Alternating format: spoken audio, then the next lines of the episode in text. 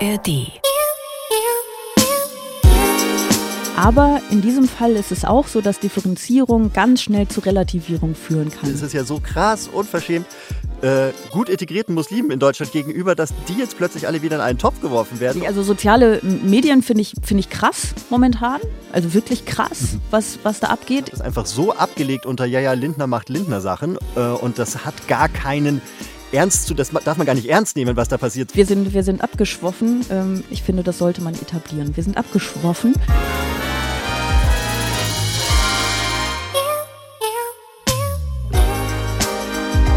Extra 3. Bosettis Woche.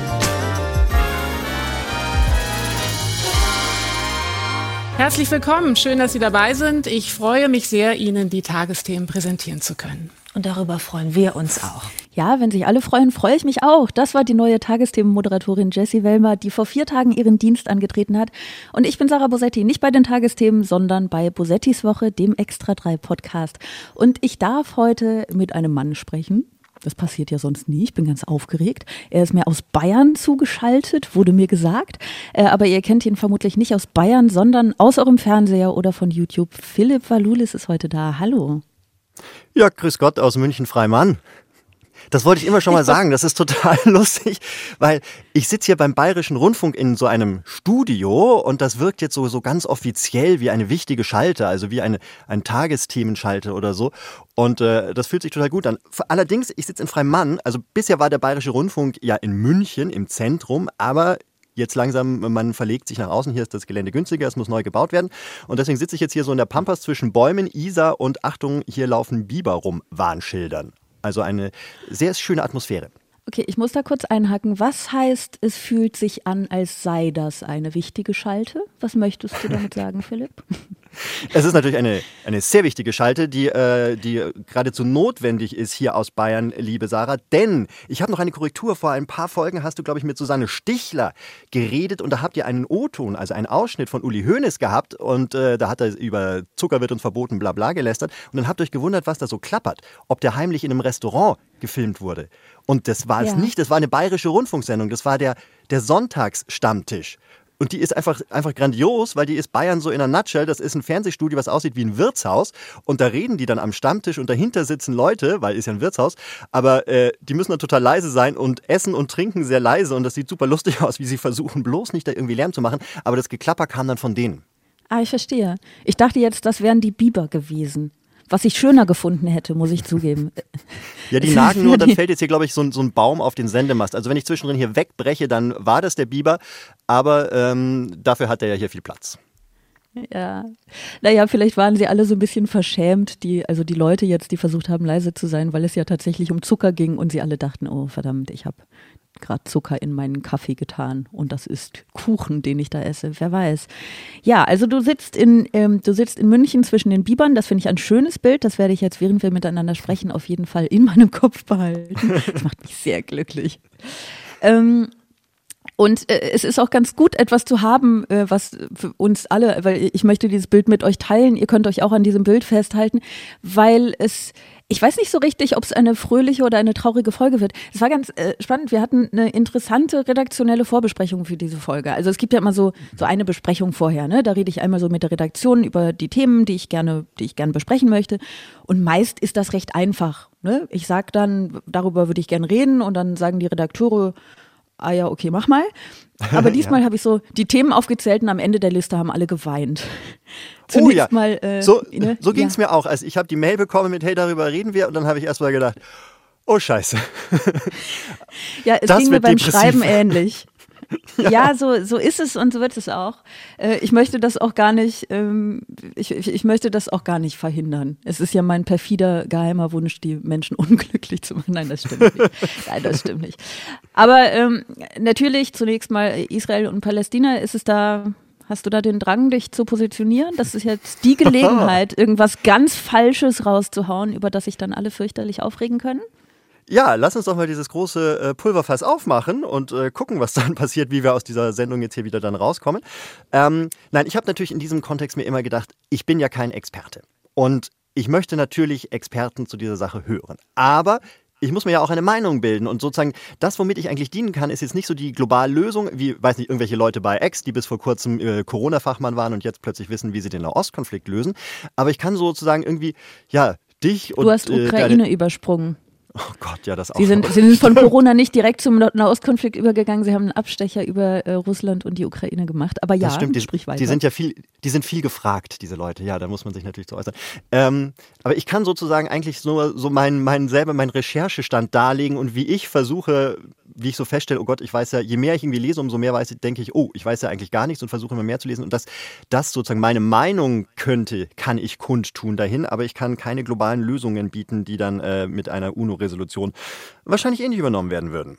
Und so, und dann wollen wir jetzt die Schuldfrage klären, oder? War es Israel oder also, nee, ich dachte tatsächlich, dass das jetzt mündet in der perfekt, perfekt aus, also in der perfekt ausformulierten äh, Lösung, also nicht Lösung, sondern Meinung, die du dir jetzt gebildet hast. Ich, ich war ganz mhm. gespannt, was es jetzt ist. Ach so, okay. Ähm, ja, also ich kann, ich habe jetzt natürlich nicht äh, diese, die, also meine Meinung ist tatsächlich als erstes mal, oh mein Gott, ist das alles polarisiert. Es, und vor allem die sozialen Medien, ob das jetzt so eine gute Idee ist, also es ist ja egal, sobald man einmal äh, sagt, oh, die, die, die Opfer in Israel bei dem Massaker, das war ja schlimm, dann heißt wieder, oh, du bist ja gegen äh, Palästina. Dann sagt man, ja, äh, aber die armen äh, Palästinenser, die dort gestorben sind, heißt wieder, oh, Antisemit und so weiter. Also, dass man sofort dass man nach verkürzten Aussagen immer gefragt wird und die dann sofort eine krasse Reaktion triggern. Also gerade dieses Verkürzen auf Schlagzeilen finde ich gerade in diesem Kontext super schwierig, was natürlich passieren muss, weil so funktioniert Social Media und so funktionieren teilweise eben auch die Medien. Aber eben wenn dann, dann so etwas dasteht, wie äh, das, ist, äh, das palästinensische Gesundheitsministerium sagt so und so viele Tote und das dann einem nicht so richtig immer der Kontext geliefert wird und man sagt, ach ja, guck mal, da sitzen ja aber Leute von der Hamas drin. Naja, was werden die sich wohl denken? Und dann, dann auf der anderen Seite hast du äh, Israel, das es aus irgendeinem Grund auch toll findet, Bilder davon zu zeigen, wie sie das, das Wohnhaus des Vize von Hamas gesprengt haben, wo man sich auch fragt, was ist denn das für ein Dickmove? Also von Leuten, die Wohnhäuser sprengen und das, äh, darauf dann stolz sein. Ähm, und dann bin ich sowieso jetzt zu dem Schluss gekommen, dass, oder dass es total wichtig ist zu differenzieren und dass man jetzt nicht einfach sagen kann, hu, die Palästinenser, sondern da scheint ja die Hamas-Führung und die Palästinenser, da scheint ja durchaus ein Unterschied zu sein. Und auch da finde ich es jetzt dann schwierig, also soll ich mich jetzt in, in, in, viele Jahre Geschichte einlesen, bis ich das alles durchdrungen habe, dann bin ich dann eher schon so oberflächlich. Dann höre ich dann ein Interview von dem Hamas-Chef, wo er gefragt wird, ja, äh, ihr habt ja nur Tunnel gebaut und dann meint er, ja, der Schuss der Zivilbevölkerung, die Bunker, das ist die Aufgabe nicht von Ihnen, sondern UNO oder was weiß ich. Und da denke ich mir, was ist denn, was ist denn das für ein Mensch, der wirklich so fanat, so fanatisch, haha, Überraschung ist, mit dem Israel ausrotten, dass er die eigene Zivilbevölkerung sich nicht um die kümmert. Und da habe ich dann schon gedacht, das ist ja wirklich auf dem Arschlochometer eine ganz neue Stufe.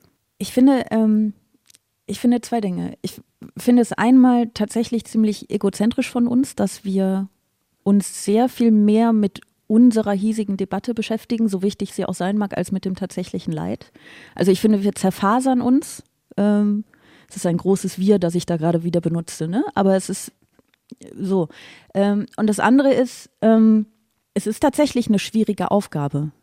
Ich finde, das kann man ruhig mal anerkennen, dass es eine schwierige Aufgabe ist, weil bei eigentlich jedem einzelnen Problem, das es oder politischen, gesellschaftlichen Problem, das es so auf der Welt gibt, Differenzierung immer richtig ist. Und so ist es in diesem Fall natürlich auch. Aber in diesem Fall ist es auch so, dass Differenzierung ganz schnell zu Relativierung führen kann. Mhm. Und wir dann nun mal in Deutschland nicht in einer äh, neutralen Beobachtungsposition sind. Ne? Und die dürfen wir auch nicht für uns vereinnahmen. Und ich wundere mich, also ich finde das alles, ich bin auch komplett überwältigt von der Schrecklichkeit des Ganzen, was es tatsächlich, ich weiß, es ist ein bisschen, es ist so ein bisschen luschig von mir, ne? aber es macht es macht es schwierig für mich, ähm, das mit so einer kühlen Distanz zu betrachten, weil ich es wirklich gar nicht kann. Also ich finde es ganz schwierig, es analytisch zu betrachten, weil ich es so schrecklich finde. Aber ähm, wir, wir sind nicht in der neutralen Beobachtungsposition. Wir dürfen nicht, wir dürfen Dinge nicht, aus guten Gründen. Ähm, und mich wundert ehrlich gesagt nicht besonders, dass das nur so mittelgut gelingt. Vielleicht Warum, nicht allen, aber vielen. Du, ist das so? Ja. Naja, ich meine, also jetzt mal ganz ehrlich, jetzt mal ein bisschen blöd gesagt, so eine Gesellschaft, die es nicht mal schafft, vernünftig über ein technologisches Wunder wie die Wärmepumpe zu sprechen und darüber rational Vor- und Nachteile abzuwägen, da wundert es mich nicht besonders, dass die nicht, ich weiß nicht, in der Lage ist, aber zumindest nicht, nicht willens ist, auch zum Teil eine, eine Komplexität, wie sie diese, dieses moralische Dilemma, in dem wir uns da befinden, nun mal gebietet, sich dem, dem anzunehmen, weißt du? Also ich mhm. bin nicht so. Ja, nee, sag mal. Ja, aber glaubst du oder, oder kriegst du diesen Eindruck eher aus den sozialen Medien oder aus äh, jetzt Diskussionen, die vielleicht im Fernsehen stattfinden? Weil da habe ich dann eher schon den Eindruck, dass es äh, dass man sich dann doch eher diesem, diesem Dilemma schon, schon besser nähert äh, und es eben nicht so verkürzt dann alles darstellt, sondern und, äh, tatsächlich auch miteinander redet und, und feststellt, was man da für Probleme hat. Also grundsätzlich machen wir natürlich einen, ähm, einen Fehler sowieso, wenn wir, wenn wir über Differenzierung sprechen und zugleich über die Debatte allgemein, weil es sind ja mhm. viele Einzeldebatten, die geführt werden und natürlich, ne, du hast völlig recht, mhm. die werden auf unterschiedlichem Niveau und in unterschiedlicher Tiefe und mit unterschiedlichem Maß an Vernunft geführt und es ist auch nicht so, als hätte ich jetzt jede einzelne davon verfolgt. Also ich kann natürlich nicht über jede einzelne Debatte sagen. Es ist ja mehr so ein Gesamteindruck, den man hat. Ähm, was ich tatsächlich, also soziale Medien finde ich, finde ich krass momentan. Also wirklich krass, mhm. was, was da abgeht. Ich, ich meine, wir haben in den vergangenen Jahren ähm, einige sich ungesund zuspitzende Debatten erlebt, aber äh, das, was da gerade abgeht, ist, glaube ich, explosiver als tatsächlich die alles andere, was ich jetzt so wahrgenommen habe. Ähm, was mich fast noch mehr stört, ist, dass tatsächlich auch Menschen, die in der Politik sind, die äh, öffentlich sind, die, die, die Reichweite haben, die eventuell sogar Macht haben, dass da dann so Debatten instrumentalisiert werden. Also Friedrich Merz zum Beispiel. Oh, Friedrich ja. Merz hat es tatsächlich geschafft. Er hat in einem, in einem Interview ähm, da wurde er gefragt, ob Deutschland Flüchtlinge aus dem Gazastreifen aufnehmen sollte. Und er hat gesagt, nein, sollte es Flüchtlinge geben, dann sind diese zunächst einmal ein Thema für die Nachbarstaaten. Deutschland kann nicht noch mehr Flüchtlinge aufnehmen. Wir haben genug antisemitische junge Männer im Land. Und das finde ich äh, ganz toll, rhetorisch vor allem, oder? Also diese Rhetorik. Du meinst, wie er den Bogen ähm, spannt, wie schnell er dann äh, nee, gleich wieder bei seinen Problemen ist? Oder? Ja, das, das auch. Aber was ich vor allem meine, ist, ähm, er sagt ja nicht, äh, alle Leute, also er sagt nicht irgendwie, alle Palästinenser sind Antisemiten, weil dann, wenn er diesen Satz sagen würde, dann könnte ah, man ja. widersprechen. Ne? Dann könnte man sagen, was? Nein, natürlich sind die nicht alle Antisemiten. Was, was sagst du denn da? Aber das macht er nicht, sondern er stellt das quasi nur noch so, als, so beiläufig als Prämisse für seinen, wir nehmen keine Flüchtlinge von da auf. Das heißt, er, er setzt das einfach. Ne? Er setzt das einfach, er stellt sie komplett unter Generalverdacht und setzt das als Prämisse für die nächste These, nämlich hier, ich stelle auch einfach mal Teile unseres Asylrechts in Frage. Ähm, und dann, ich meine, es ist ja ein, es ist ja kein unübliches Mittel, leider, in der Politik, ne, dass man dann irgendwie mhm. Äh, davon ausgeht, dass die Leute sich dann so sehr in der Debatte über die, über die, die zweite Aussage verlieren, nämlich hier, wir können doch nicht einfach Asylrecht und so, äh, in Frage stellen, dass vergessen wird, dass schon die Prämisse eigentlich in Frage gestellt werden sollte.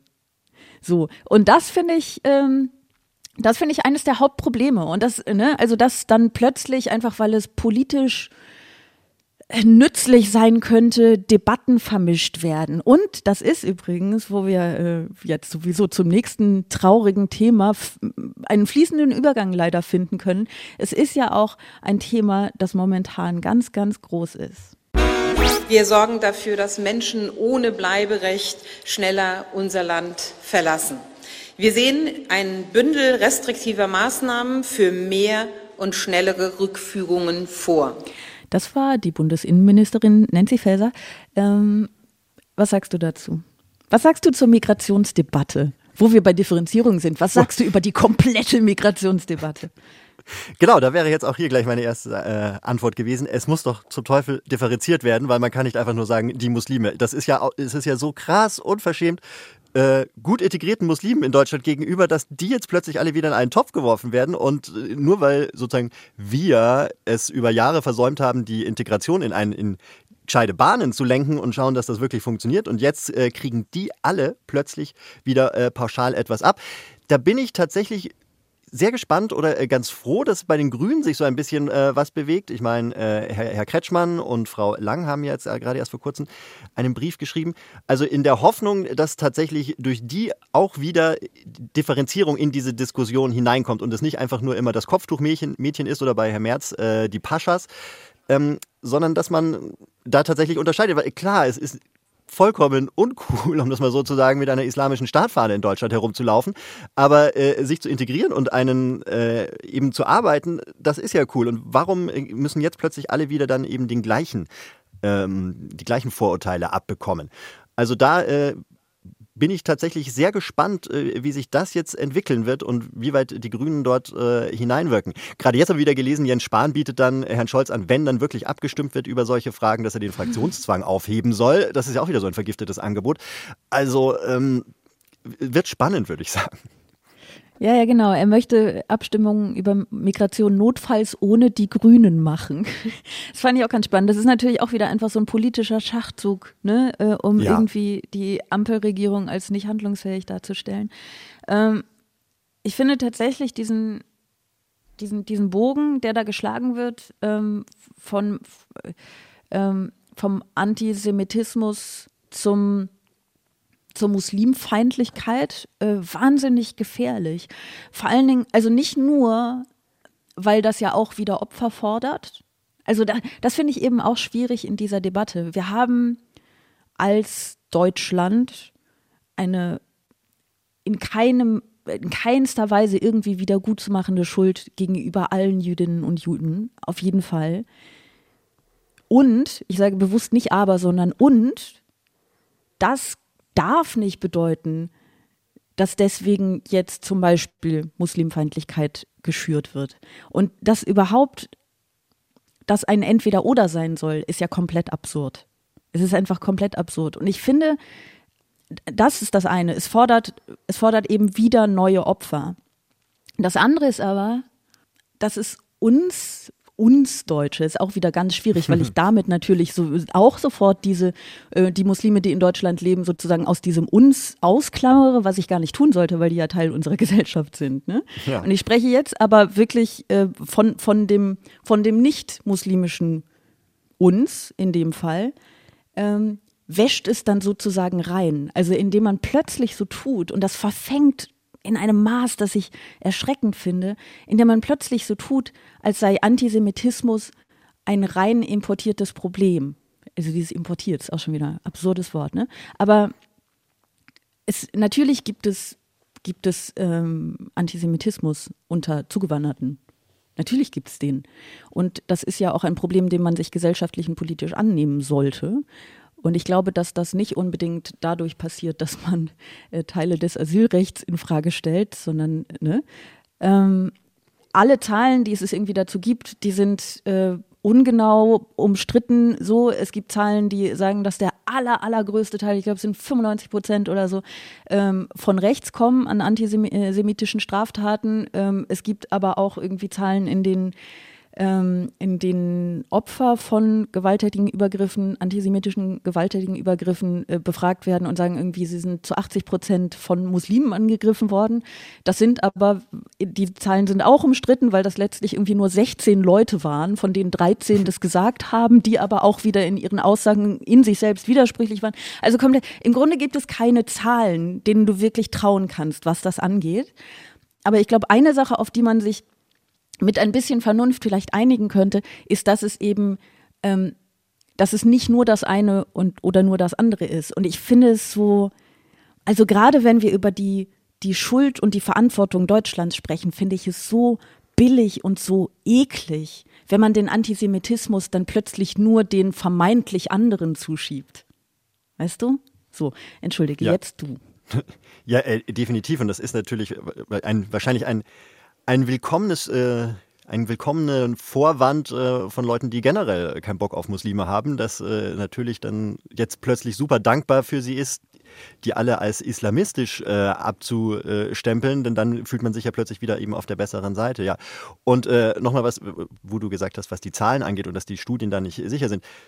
Ja, ähm, das wäre mir tendenziell egal, solange man einfach jeden, jede antisemitische Straftat auch verfolgt Und da ist es mir wurscht, von wem die kommt. Da, die kann aus, äh, aus Lausitz kommen oder äh, die kann eben aus äh, Berlin-Neukölln kommen. Und ich finde eben auch teilweise vielleicht die, die Durchsetzung äh, könnte da noch etwas verbessert werden, würde ich mal sagen.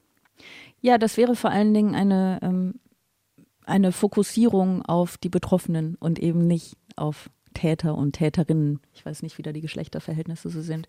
Das stimmt. Das stimmt. Ähm, das, was wir gerade, was wir gerade schon kurz angesprochen haben, ne, mit Jens Spahn, der jetzt irgendwie wieder versucht, so ein bisschen die, die Handlungsfähigkeit der Ampel in Frage zu stellen, ähm, das passt tatsächlich ganz schön zu unserem nächsten Thema, nämlich dem hier. Cringe der Woche. Es ist besser, nicht zu regieren, als falsch zu regieren. Auf Wiedersehen. Auf Wiedersehen. Das war äh, das war das Ende. Nein, das war nicht das Ende. Das war Christian Lindner. Das habt ihr gehört. Und äh, wahrscheinlich wissen auch alle noch, dass das nicht äh, wirklich eine aktuelle Aussage ist, obwohl das sehr, sehr lustig wäre, ja. wenn das eine aktuelle und Aussage von Christian Lindner wäre. Ich kannte natürlich den, äh, den Aussatz, äh, äh, die, die, Aussage von ihm, es ist besser nicht zu regieren als falsch zu regieren. Aber dass er am Schluss auch noch auf Wiedersehen gesagt hat, das ist mir vollkommen untergegangen. Das ist ja die beste, das sollte man immer sagen, nach jedem, äh, jeder krassen Aussage. Und im Übrigen bin ich der Meinung, dass bla bla bla und dann auf Wiedersehen. Ja, das ist schön. Das würde jeden Auftritt schöner machen, oder? Ja. Es würde auch einfach, ich gehe jetzt mal kurz aufs Klo. Auf ja, und keine Diskussion auch so. Also ja, das ist dieses, so, das wurde jetzt gesagt, bumm, so ist es, auf Wiedersehen. Und jetzt fliegt ihm dieser Satz natürlich ja. um die Ohren. Das hat er jetzt dieses Problem einfach, dass man natürlich knackige Sätze macht. Und damals ist das ja durch die Medien gegangen und es war toll und er wurde ja gefeiert und das weiß nicht, wird in Wikipedia, es wird auf seinem Grabstein stehen. Aber jetzt fliegen einem dann halt auch wieder so markige Sätze um die Ohren, weil daran kann sich jeder dran erinnern. Ja, ja, aber es wäre doch schon, also wir müssen vielleicht kurz noch dazu sagen, dass es was 2017 war, ne, und das äh, in der Situation war, in der er keine Lust auf Jamaika hatte. ähm, äh, aber wenn er den heute sagen würde, wie lustig wäre das denn? Naja, jetzt ist es aber so, dass ähm, ihm ein paar Leute aus der FDP einen Brief geschrieben haben, also jetzt nicht ihm namentlich, sondern äh, irgendwie der Parteispitze, 26 FDP-Mitglieder. Ähm, sie haben einen, einen offenen Brief geschrieben, den haben sie lustigerweise Weckruf Freiheit genannt. Das finde ich ganz schön. Und äh, sie kritisieren darin die Parteispitze vor allem für ihr Mitwirken in der Ampelregierung. Äh, was würdest du sagen? Äh, FDP raus aus der Ampel und wenn ja, zu wessen Wohl? Also ich würde erstmal sagen, das ist ja eine ziemlich vertrackte Situation jetzt. Also der Christian Lindner kann ja nicht gewinnen, weil wenn er jetzt tatsächlich wirklich tatsächlich diese Ampelkoalition aufkündigt, das ist ja wohl das größte Armutszeugnis, was man jemals haben kann. Also vorher sagt man, oh, äh, ich will ne, nicht regieren, wenn es falsch ist. Dann sagt man, so, jetzt haben wir es, jetzt ist es alles richtig und bricht dann wieder ab. Also oder bricht dann halt ab nach zwei Jahren. Da denkt man sich ja wirklich, den kann man ja gar, also vielleicht wollen die überhaupt nicht regieren oder wie wollen die ihn regieren, wenn sie die absolute Mehrheit haben? Ist das das einzig Richtige für sie?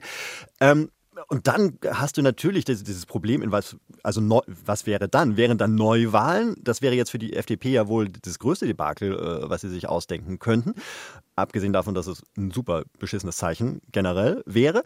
Und ähm, dann die andere Sache, was die, die äh, Briefschreiber ja auch vorgeschlagen haben, dann mögen doch bitte äh, SPD und CDU eine Koalition eingehen und, und sozusagen hier ein, ein, ein Deutschland Rettungspakt äh, machen und die, die zwei Jahre jetzt auch noch mal rumbringen. Was ist denn das für ein Schuldabschieben dann? Also, und weil ich meine, die F warum ist die FDP oder warum fanden FDPler wahrscheinlich das auch nicht schlecht, äh, jetzt in der Ampel zu sein? Weil die FDP ja dann doch das Gegengewicht zu äh, oder so ein bisschen die Grünen mal einbremst und jetzt geben sie dann auf. Also das äh, so oder so, finde ich, ist das, glaube ich, alles eine sehr vertragte Situation. Und dann kommen jetzt noch die Wahlen im nächsten Jahr und ich glaube, da im Osten wird die FDP jetzt auch keinen Blumentopf gewinnen. Also man möchte nicht in Herrn Lindners äh, Schuhen stecken. Auf der anderen Seite muss ich auch sagen, dieser Weckruf, ähm, ich fand es immer interessant, dass der in den Medien dann so groß und so breit getreten wird. Also gerade eben auch bei, ich habe Welt gesehen, ich gebe es zu, da stand dann unten drunter als Einblendung, FDP-Basis will raus aus der Ampel. Und da frage ich mich auch, das, ja, waren, neun, ist, das waren ein paar Leute, die das geschrieben haben. Also das ist jetzt nicht so, dass Wolfgang Kubicki mit alles Schwarze am Brandenburger Tor stand und vor 200.000 Menschen gesagt hat, äh, jetzt ist Schluss mit der Ampel, sondern das waren Leute aus der Kom Kommunal- und Lokalpolitik. Hm. Ja, ja, ich weiß. Also da war jetzt erstmal kein prominenter Name bei, da waren auch keine Bundestagsabgeordneten bei. Ähm, aber das muss ja nicht unbedingt, also äh, diese Welt, Unterüberschrift, wie auch immer, die ist natürlich, äh, die ist natürlich einfach nicht stimmig. Äh, ich finde es aber deswegen ja nicht weniger interessant. Ne? Also mhm. weil die FDP ja durchaus vor allen Dingen seit ihrer letzten großen Krise sehr darauf bedacht ist, inner ähm, parteilich sich nicht zu sehr zu zerstreiten. Also das ist schon nicht, nicht unwichtig, was da passiert. Mhm. Ja, das sagen. war was, glaube ich, äh, 2009 bis 2013, wo sie sich, wo sie mit Schwarz, äh, wo Schwarz-Gelb regiert hat und sie sich dann so zerstritten haben, also das so öffentlich diskutiert haben, dass dann, ja, sie natürlich aus, äh, abgestraft wurden und rausgeflogen sind. Ähm, mhm. Klar, insofern ist es natürlich äh, A, super interessant zu sehen, wie sich bisher alle am Riemen gerissen haben und selbst Wolfgang Kubicki, der ja sonst sehr viele Sachen sagt, hat sich immer äh, am Riemen gerissen und klar, dann ist es schon. Aber wo, wobei das ist halt schon am Riemen reißen bei ja, Wolfgang Kubicki. Das ist schon erstaunlich. Ne? Aber weißt das du was, weißt du was ich glaube ich bei dieser, was bei dieser Forderung, äh, äh, die, die, die Union und SPD, die sollen jetzt irgendwie mal hier ähm, in die Regierung gehen. Ich glaube, wer da überhaupt gar nicht mitspielen würde, das würden sie natürlich nicht zugeben, aber wer da niemals mitspielen würde, wäre die CDU ich glaube ja, ich habe auch vor der, ähm, vor der letzten Bundestagswahl schon diese Theorie aufgestellt und ich bin immer noch fest davon überzeugt, dass die gerade gar nicht regieren wollen. Ich glaube, die CDU will gerade nicht regieren. Und das meinst, war lustiger oder traurigerweise, war schon bevor die nächsten großen Krisen kamen. Ne? Also es war ja vor dem Ukraine-Krieg. Und vor jetzt natürlich sowieso. Äh, das heißt, die wussten gar nicht, was so alles auf sie zugekommen wäre. Und trotzdem war meine Theorie, die wollen jetzt vier Jahre lang nicht. Die lassen jetzt äh, SPD und Grüne und naja, FDP halt irgendwie auch, ne? Aber SPD und Grüne die ganzen unangenehmen Dinge tun, die getan werden müssen. Sowas wie zum Beispiel, dass wir uns endlich mal dem Klimawandel stellen. Und äh, nach vier Jahren übernehmen sie es wieder, weil die Leute total angepisst sind aufgrund all dieser Dinge, mit denen sie trotz, mit denen sie plötzlich konfrontiert wurden und all dieser Einschränkungen, die sie hinnehmen mussten und all diesen Gedanken, die sie sich plötzlich machen mussten. Ähm, und dann übernehmen sie wieder. Und ich ah, weiß nicht, also ich will, ne, man wird sehen, ob ich als große Prophetin in die Geschichte eingehen werde, aber ich könnte mir schon, wenn man sich so die aktuellen äh, Umfragewerte so anschaut, könnte mir schon vorstellen, dass genau das passiert. Und ein paar Dinge können sie dann ja beibehalten. Äh, und ein paar Dinge können sie vielleicht dann sogar wieder zurückdrehen äh, und stehen dann als die großen Heilsbringer da. Äh, aber sie wissen ja auch, also jetzt mal ganz ehrlich, auch die Union weiß ja, dass Dinge in Sachen Klimaschutz passieren müssen. Die sind ja nicht doof die sind, ne, die wissen das ja. ja. Ich glaube, das ist denen auch völlig egal, ob das passiert oder nicht. Die wollen es nur nicht selber machen, weil sie keine Lust haben, Spe äh, Wählerstimmen äh, abgeben zu müssen dafür. Und dann, das finde ich die, also ich meine, sie haben Armin Laschet ne, aufgestellt mhm. und haben verloren. Surprise. Also das wussten sie vielleicht auch schon vorher. Vielleicht war das alles Taktik. Das ist meine, eine Verschwörungstheorie des, des Tages. Oh ja, das ist ein lang, groß angelegter Plan, ist das sozusagen über die letzten Jahre, Sie haben jetzt die, die Blumenvase runtergeschmissen und haben gesagt, oh Gott, jetzt äh, das Aufräumen überlassen wir mal wieder äh, den anderen. Dann kriegen die äh, den Ärger ab und wenn dann, äh, wenn dann alles wieder so ungefähr in Ordnung ist, dann kommen äh, wir wieder hinein. Ja. Das ist eine, eine interessante, äh, beeindruckende Theorie. Das würde ja auch erklären, warum Sie Herrn Friedrich Merz gewählt haben. Also ja, ja, wobei ähm, ich meine, mit dem wollen sie dann ja vielleicht wieder. Also der Teil passt eigentlich nicht so richtig gut in meine Taktik, weil sie müssen ja dann also glaubst du, mit dem würden sie als in den nächsten Wahlkampf gehen? Mit hm? dem würden Sie dann als Spitzenkandidat äh, unterwegs sein. Hat er nicht sozusagen in den ja, letzten Jahren gezeigt, dass er da doch äh, absolut doch ein bisschen zu ungelenk, äh, zu ungestüm und immer noch der alte Friedrich Merz ist, um jetzt tatsächlich hier äh, so eine Mehrheit abzugreifen? Ja, ja, aber das meine ich halt. Ich meine, Sie, Sie, Sie hatten Armin Laschet, wo, wo ich irgendwie denke, das war ja doch schon fast so eine Ansage und dann war er vielleicht nicht unbeliebt genug. Dann haben sie noch gesagt, komm, lach mal in einem wirklich unpassenden Moment so, ne? Und dann ähm, haben sie haben sie die Wahl verloren alles nach Plan. Und dann verstehe ich jetzt nicht, wenn sie tatsächlich wieder, vielleicht wollen sie auch noch vier Jahre nicht regieren. Äh, da, ne? Aber ansonsten würde ich jetzt nicht so richtig verstehen, warum sie Friedrich Merz eventuell ins Rennen schicken würden, weil ich ihn tatsächlich, ungelenk ist ein ganz guter Ausdruck dafür.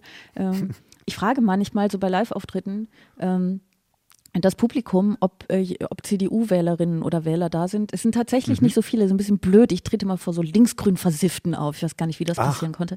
Machst du aber so eine Umfrage, wo man vorher ankreuzen muss und dann gibt es so eine Nein, nein, nein, aber ich frage frag die Leute von der Bühne aus. Ich frage von der, von der Bühne aus, frage ich. Ich glaube, oh, da gibt es wahrscheinlich mehr, aber manche trauen sich vielleicht ja. auch nicht. Die schweigen ähm, doch, oder? Aber es die schweigende Mehrheit. Ja, äh, genau. Aber es äh, manchmal, also manchmal gibt es, es war zum Beispiel auch, als ich in München aufgetreten bin, da war auch jemand von sehr stolz von den Freien Wählern da. Ähm, Ach, der hatte Alexander dann, Holt, der. nee, ich, ich weiß nicht, wie der Mann hieß. Es war ein, ein junger Mann, der mir jetzt nicht so richtig schlüssig erklären konnte, warum, aber es war, ähm, keine Ahnung, er war bei den Freien Wählern. Also das passiert mhm. auch, aber ich wollte eigentlich sagen, ähm, ich frage immer mal, ne, ob Leute, die die CDU erstmal ganz gut finden, im, im Publikum sind und ein paar sind auch in der Regel da. Und ähm, dann versuche ich immer so rauszufinden, was sie denn eigentlich von Friedrich Merz halten, weil ich mhm. wirklich, also es braucht ja eine konservative Partei, im besten Fall eine konstruktive. Ähm, mhm. Und ich bin auch nicht sicher, ob Friedrich Merz da jetzt so der CDU so dienlich ist. Also es ist jetzt wirklich gar nicht die Antipathie gegen die Inhalte der CDU, die da aus mir spricht, sondern es ist eher die Sorge um die, äh, um die, um die konservative Partei, die wir nicht zuletzt als, ich sage jetzt das große Wort, Brandmauer gegen rechts ja nun mal brauchen als Gesellschaft, ähm, ob er dem Ganzen so so dienlich ist mit dem, was er so tut gerade. Aber wir haben mhm. uns ein bisschen verlaufen gerade, glaube ich. Ja, ganz kurz, genau, was findest, was sagen denn die Leute, wie finden sie denn dann Friedrich Merz? Sind die, verteidigen die ihn dann und sagen, äh, ja, das ist ja vollkommen in Ordnung, dass er nach Sylt mit dem Flugzeug äh, fliegt und sich als Millionär, als äh, gehobener Mittelstand einstuft, das passt schon? Oder äh, sagen sie, endlich, endlich mal äh, Konservativer? Äh, nee, nee. Also das ist lustig, weil die Sache mit dem gehobenen Mittelstand, die du, oder der gehobenen Mittelschicht, die du, die du gerade nennst, das ist ja auch schon ein paar Jahre her. Ich finde, er hat ja seitdem, ist er ja durchaus noch destruktiver geworden. ähm, nee, in der Regel kommt so ein bisschen so ein, so ein verzweifeltes Stöhnen dann nur noch. Ähm, ein, zwei Mal kamen äh, Leute, die dann irgendwie äh, die dann gesagt haben, oh, Annalena Baerbock. Und dann habe ich erwähnt, dass das ja auch streng genommen gar nicht die äh, Vorsitzende der Grünen ist. Aber ähm, also es gibt Leute, die einfach die Grünen noch blöder finden als die CDU. Ähm, und ich glaube, deswegen auch CDU wählen, das ist ja auch zum Teil der Wahlkampf. Also wenn man jetzt die CSU sich anschaut, zum Beispiel von Markus Söder, da ist ja der Hauptwahlkampf, hm. guck mal, die Grünen sind doof. Ähm, insofern wundert es mich nicht, dass es auch Leute gibt, die aus dem Grund wählen. Aber ich glaube jetzt so von den, ich sage jetzt mal, den vernünftigen Menschen, die irgendwie eine konservative Einstellung haben und äh, deswegen CDU wählen, da ist nach meiner repräsentativen Umfrage von drei Menschen ähm, eher nicht rausgekommen, dass da große Begeisterung für den aktuellen Parteivorsitzenden herrscht. Das habe ich jetzt vorsichtig genug ausgedrückt, ausgedrückt hoffentlich. Ich weiß es nicht. Ich habe wirklich letztlich ja nur ein paar Leute gefragt. Ne? Ja, Aber vielleicht können die ja einen Brief schreiben. Dann können die gemeinsam an den CSU-Vorstand. Das macht bei deinem nächsten Auftritt. Bitte die Leute doch mal einen Brief zu schreiben an Friedrich Merz, ja, genau. CDU-Wähler ist. Ja, das finde ich ganz gut. Dann steht in der Welt, äh, alle ja. CDU-Wähler, die gendern ja nicht, alle CDU-Wähler wollen Friedrich Merz weghaben. Was weiß genau. ich. Ah, naja. Ja, wir sind abgeschweift. Wir sind, wir sind abgeschwoffen. Ähm, ich weiß immer nicht, wie man es richtig sagt, deswegen sage ich es so. Ich finde, das sollte man etablieren. Wir sind abgeschwoffen. Ähm, Christian Lindner hat ja jetzt, ähm, damit kommen wir sozusagen so ein bisschen thematisch zum, äh, zum Abschluss des heutigen Tages. Äh, Christian Lindner hat nämlich, ähm, weil er sich dachte, jetzt muss ich mal wieder was sehr Sinnvolles sagen, natürlich auch noch ähm, sich einem anderen Thema genähert. Bundesfinanzminister Lindner hat den für das Jahr 2030 geplanten Kohleausstieg in Frage gestellt. Der FDP-Politiker sagte dem Kölner Stadtanzeiger, solange nicht klar sei, dass Energie bezahlbar und verfügbar ist, müsse man die Träume von einem Ausstieg 2030 beenden. Außerdem sprach sich Lindner für eine intensivere Erdgasförderung in Deutschland aus. Ja, ähm, also wenn ich die, wenn ich es richtig äh, rekonstruieren kann, dann ist es einfach so, dass die Grünen die Schuldenbremse in Frage stellen. Also kontert Lindner damit den Kohleausstieg in Frage zu stellen. Zur Abwechslung mal kann man ja auch einfach nochmal machen. Ich finde die Rhetorik des Ganzen wieder ganz spannend. Ähm, ne? Also dass er die Träume von einem Ausstieg aus dem Kohlestrom äh, beenden möchte. Also er spricht gar nicht von irgendwelchen politischen Maßnahmen oder Zielen oder Vorhaben, sondern er spricht von Träumen. Finde ich ganz ja, schön.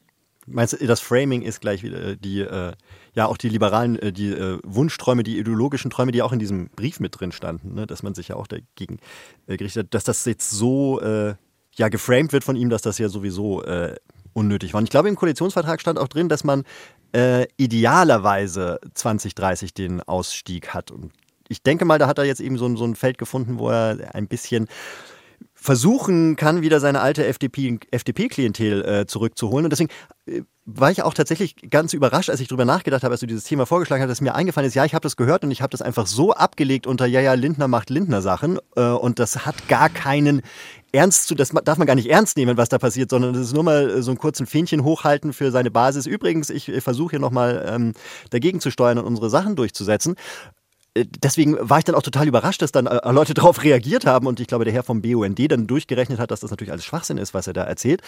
Ähm, weil das, das war doch, ist doch wirklich nur ein, ein, ein kurzes äh, Aufbäumen, ein, ein äh, Sympathieheischen von der Basis, oder? Ja, es, ähm, es wirkt ein bisschen wie eine Beschäftigungstherapie für die äh, Menschen, die politisch nicht mit ihm übereinstimmen, ne? Weil du sagst es, dann mhm. muss sich da jemand hinsetzen und das allen nochmal schön vorrechnen. So. Und äh, wenn er das nicht gemacht hätte, hätte er sich in dem Moment mit Sinnvollerem beschäftigen können. Ich bin äh, auch unsicher, ob die, also wir haben jetzt schon relativ viel über die FDP gesprochen in diesem Podcast, allgemein auch in anderen Folgen. Ich bin einfach unsicher, ob es so eine gute Idee ist, was für einen Kurs die FDP da fährt. Also dieses ein bisschen kindisch Destruktive, das scheint ja auch eher den Wählern und Wählerinnen gar nicht so zu gefallen. Ähm, und ich glaube, es ist gar nicht unbedingt das große, oh, die sind nicht genug gegen die Grünen. Ne? Also wie sehr kann man denn gegen die Grünen sein innerhalb einer Koalition mit den Grünen, sondern ich glaube, es ist vielleicht auch so ein bisschen das Destruktive.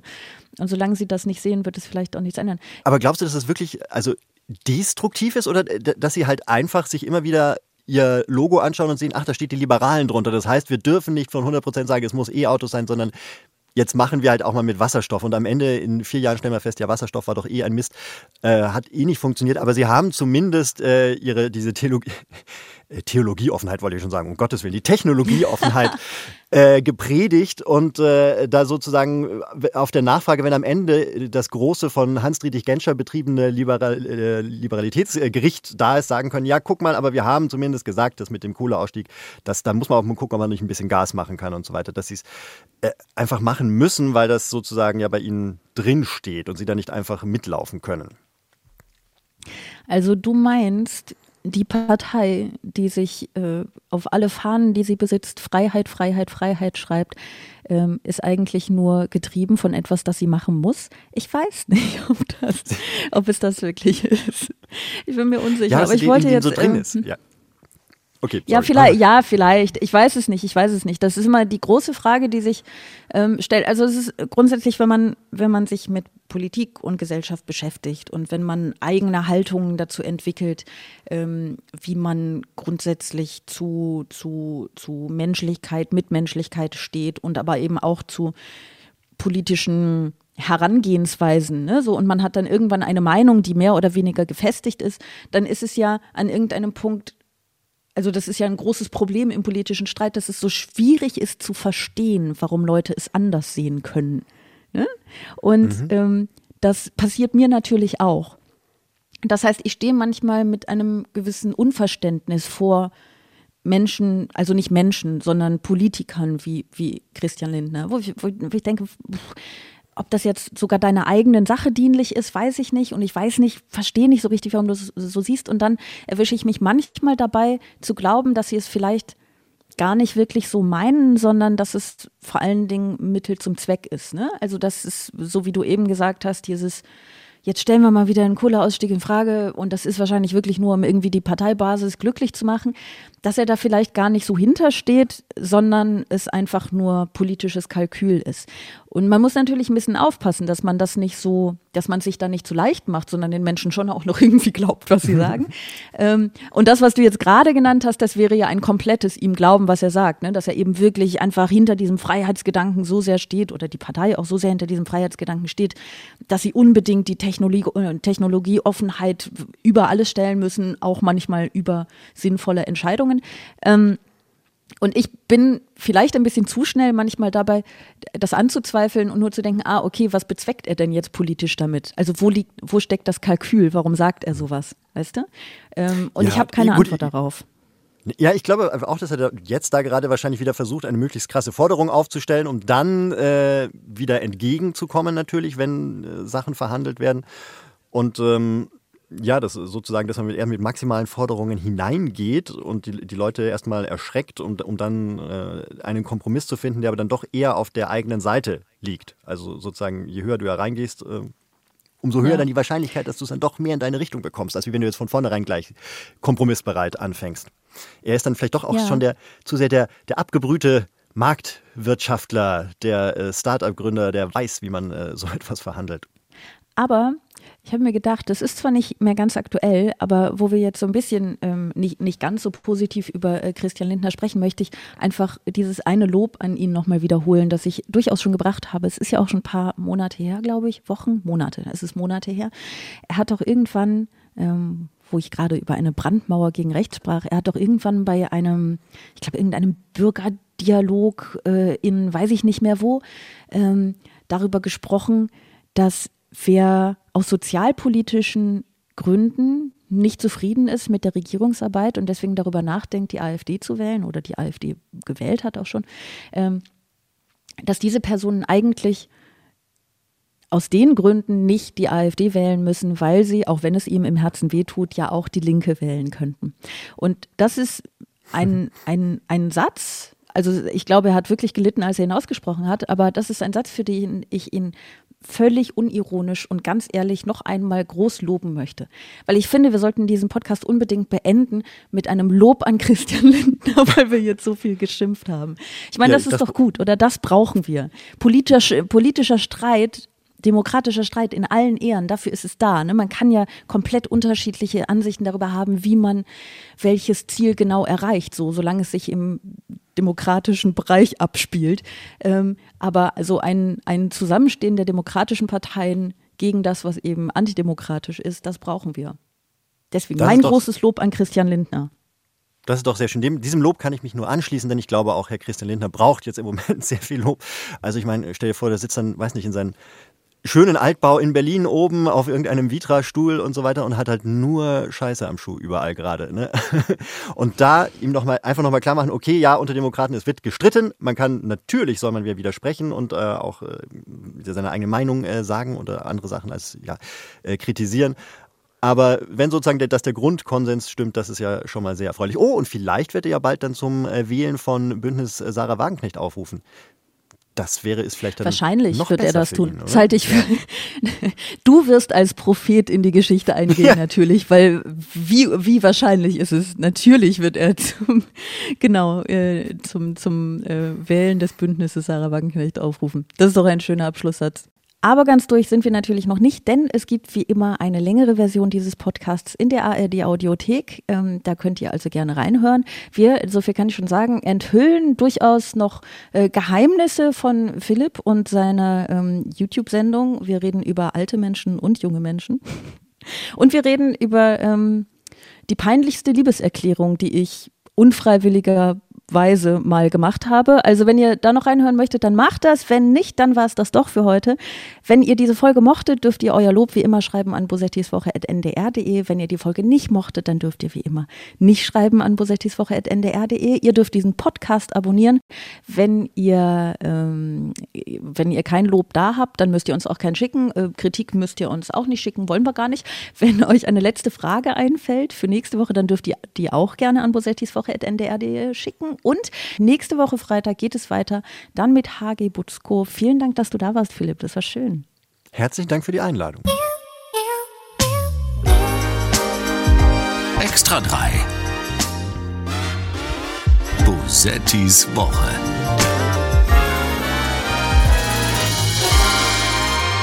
Ein Podcast vom NDR, immer freitags nachmittags.